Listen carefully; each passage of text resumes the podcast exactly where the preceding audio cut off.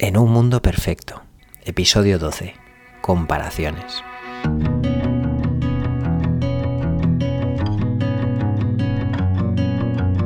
Hay quien dice que las comparaciones son odiosas.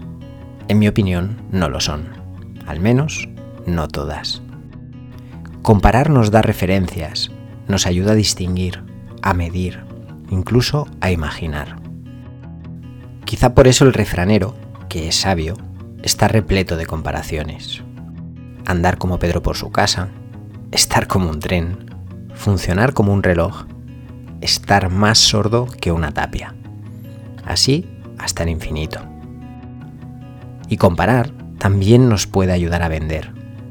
Sí, has oído bien. Comparar nos puede ayudar a vender. La razón es sencilla.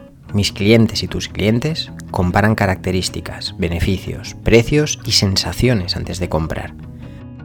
Y lo hacen porque entre tantas opciones es difícil decidir. Sobre todo, decidir bien. ¿Cómo lo puedes aprovechar? No es fácil. Te tienes que anticipar. No siempre se trata de decir yo hago esto y mi competencia no, aunque a veces puede funcionar.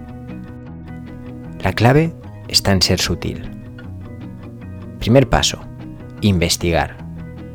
Sé que no te gusta, pero investigar es importante. Recuerda que tus futuros clientes no solo te van a leer a ti, así que averigua qué dicen exactamente los demás, en su web, en sus redes sociales. Ah, y cómo lo dicen. El cómo también es importante. Segundo paso, ponte en la piel de tu futuro cliente. ¿Qué es lo realmente importante para él? ¿Qué va a comparar antes de decidir?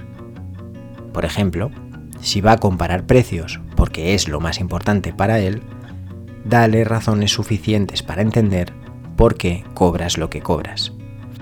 Si va a comparar características, deja bien claro qué incluye tu servicio, al menos mucho más claro que los demás. Y si el beneficio es lo importante para él, empieza por ahí.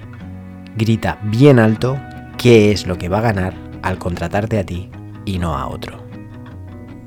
Hasta el próximo episodio.